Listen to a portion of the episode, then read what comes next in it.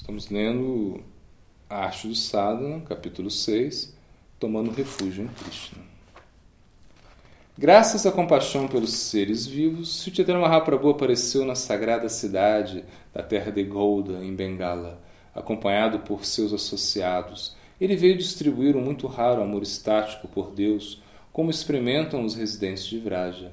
Com tal finalidade, ele primeiro ensinou o processo de rendição, pois só tomando refúgio em Krishna também chamado Sharanagat, pode-se obter esse amor estático. O Senhor Supremo faz herdeiro do seu tesouro de amor o devoto que se amparou nele. Em seus hinos ao Senhor Supremo, o elefante Gadiendra canta é, a seguinte estrofe. No Srimad Bhagavatam está dito. Os devotos imaculados que se entregam completamente ao Senhor não têm outro desejo que o de servi-lo submergidos no oceano de bem-aventurança transcendental, eles estão sempre cantando as glórias de sua muito maravilhosa personalidade e atividades. Os devotos que se entregam completamente ao Senhor estão plenamente autossatisfeitos pela grande riqueza que lhes chega através dessa rendição. A felicidade que lhes sentem é superior ao gozo do sentido por qualquer outra pessoa. Seus corações nunca estão perturbados por nenhum sentido de autossuficiência. Quando somos deficientes deste processo de auto-rendição, voltamos-nos para os desfrutes dos sentidos da liberação ou do êxito místico para ter satisfação. Na busca de tais conciliações temporais, terminamos vagando de um lugar para o outro, de nascimento em nascimento, acumulando simplesmente calamidade e má fortuna. Os devotos que se entregaram completamente ao Senhor estão plenamente autossatisfeitos pela grande riqueza que lhes chega através dessa rendição. A felicidade que eles sentem é superior ao gozo sentido por qualquer outra pessoa. Seus corações nunca estão perturbados por nenhum sentido de autossuficiência. Quando somos deficientes deste processo de autorrendição, voltamos-nos para o desfrute dos sentidos, da liberação ou do êxito místico para ter satisfação.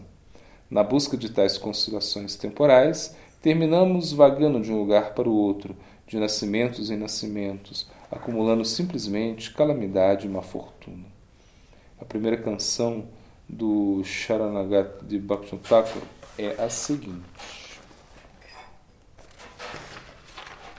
Graças à compaixão pelas divas caídas, Sir Krishna Chaitanya apareceu neste mundo com todos os seus associados eternos e sua morada eterna, desejando derramar sobre elas esse muito raro dom do amor por ele próprio.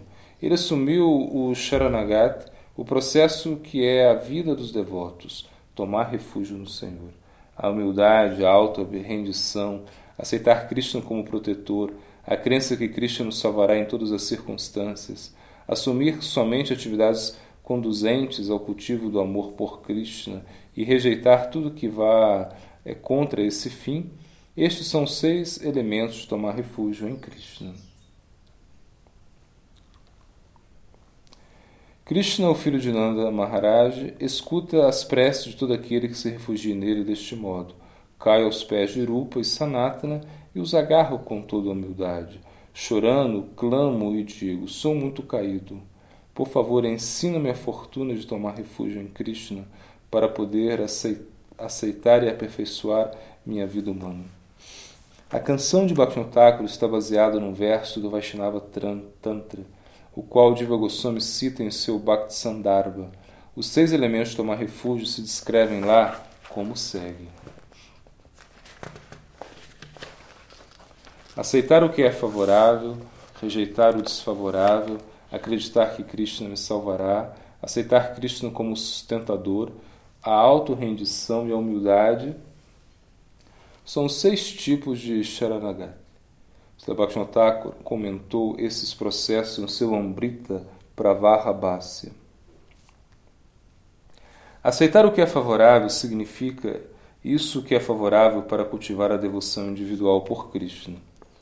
Rejeitar o desfavorável significa que se deve fazer o voto de renuncio toda atividade que não conduz a Krishna. Crer que Krishna me salvará significa crer que somente Krishna é meu salvador. Em outras palavras, a pessoa deve pensar: Não creio que o conhecimento do Brahman me salve da morte, mas Krishna definitivamente será misericordioso e me libertará. Aceitar Krishna como sustentador significa não creio que as deidades que presidem os diversos sacrifícios, execuções religiosas, concedam os resultados desses atos, como tampouco me mantém. Mas antes é somente Krishna que cuida de mim e nenhuma outra pessoa ou Deus. Auto-rendição implica pensar. Meus desejos não são independentes. Estou completamente subordinado à vontade de Krishna. Humildade significa considerar-se pessoalmente como muito baixo. O Senhor Supremo ama esses devotos que tomaram refúgio nele. Ele escuta suas preces e lhes concede o dom de Vraja Prema. Tomando refúgio em corpo, mente e palavras. O seguinte verso do Haribhakti Vilas Analisou ainda as seis classes de processo de tomar refúgio com corpo, mente e palavras. Diva Goswami cita igualmente este verso no Bhakti. Aquele que tomou refúgio no Senhor reside com o seu corpo no lugar sagrado onde Krishna executou seus passatempos. Ele diz com suas palavras: Ó oh, Senhor, eu sou teu. Enquanto que com a mente os devotos sabem que pertencem ao Senhor. Dessa forma, desfrutam de bem-aventurança espiritual. O devoto que toma refúgio rendendo-se completamente a Krishna é considerado pelo Senhor como igual a ele próprio, isso é, é, sumamente querido.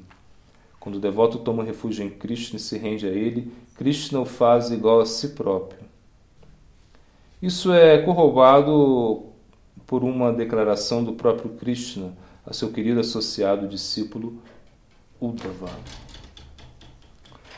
Quando a entidade viva que está sujeita ao nascimento e à morte deixa de lado todas suas obras e entrega completamente sua pessoa a mim, ocupando-se em atividades conforme meu desejo, logo tem por minha graça a imortalidade, tornando-se igual a mim mesmo em qualidade espiritual e desfrutando de tal modo do arrebatamento divino da vida no mundo espiritual, em minha associação. Srila Prabhupada Bhaktisiddhanta Saraswat Comentou neste verso como segue. O conhecimento da entidade viva que está sujeito à morte limita-se ao que percebe com os sentidos. Quando deixa de lado as atividades fruitivas e a especulação mental para se entregar simples e completamente ao Senhor, logo já não conhece mais nenhuma insuficiência porque obtém o Senhor.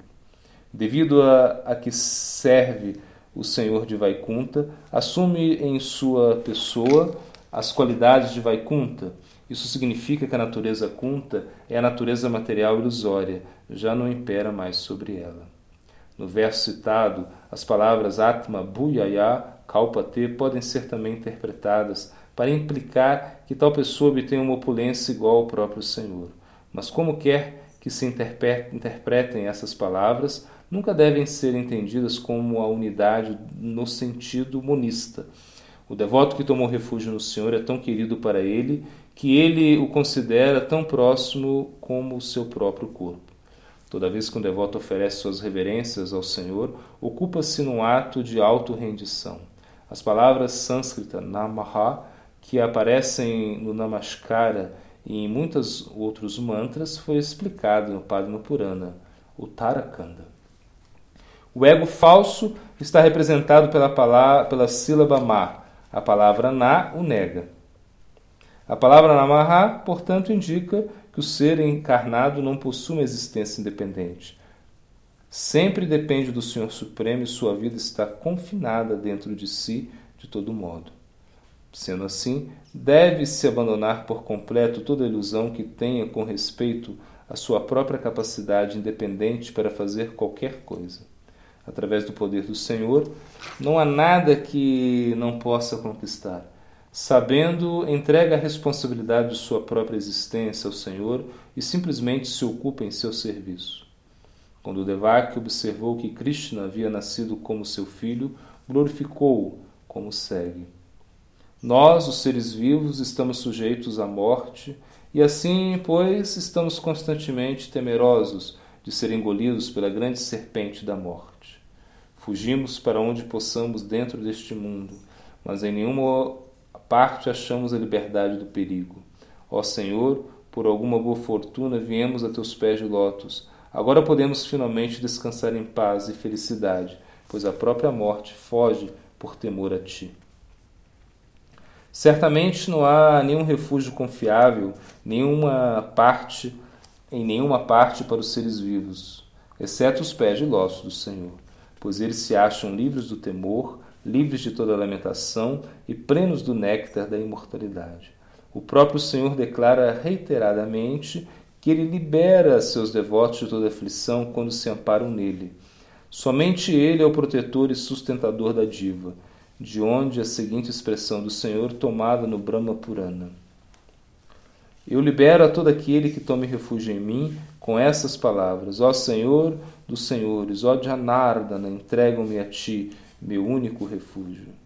Slabhaksham Thakur escreveu muitas canções demonstrando os princípios de tomar refúgio, não somente em sua coleção intitulada Sharanagat, senão também no Kalyana, Kalpataru, Gitavali e Gitamala. Estas e as canções de Narottam Das, registradas no Partana e Prema Bhakti Chandrika, devem ser memorizadas pelos devotos. Todo aquele que ingresse no espírito dessas canções fará um rápido progresso no caminho do Bhakti. Rende-me a teus pés de lótus. Sharanagati. Thakur. Rendi-me a teus pés de lótus e me tornei supremamente gozoso. Todas as minhas misérias me abandonaram e já não tenho mais preocupações. Tudo que vejo é gozo em todas as direções.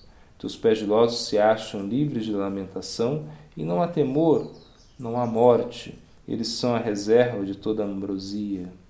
Agora que encontrei o repouso lá, já não temo mais a existência material. Ó Senhor, finalmente compreendi que teus pés estão cheios de ambrosia da imortalidade, do gozo e da falta de temor. Agora abandonei tudo para cair ante teus pés de lótus e refugiar-me neles. Meu Senhor, teus pés de lótus, ó Senhor, protege-me Nada mais neste mundo pode me dar a mesma proteção. Agora sei que sou teu servo eterno, de modo que a responsabilidade de minha manutenção é tua.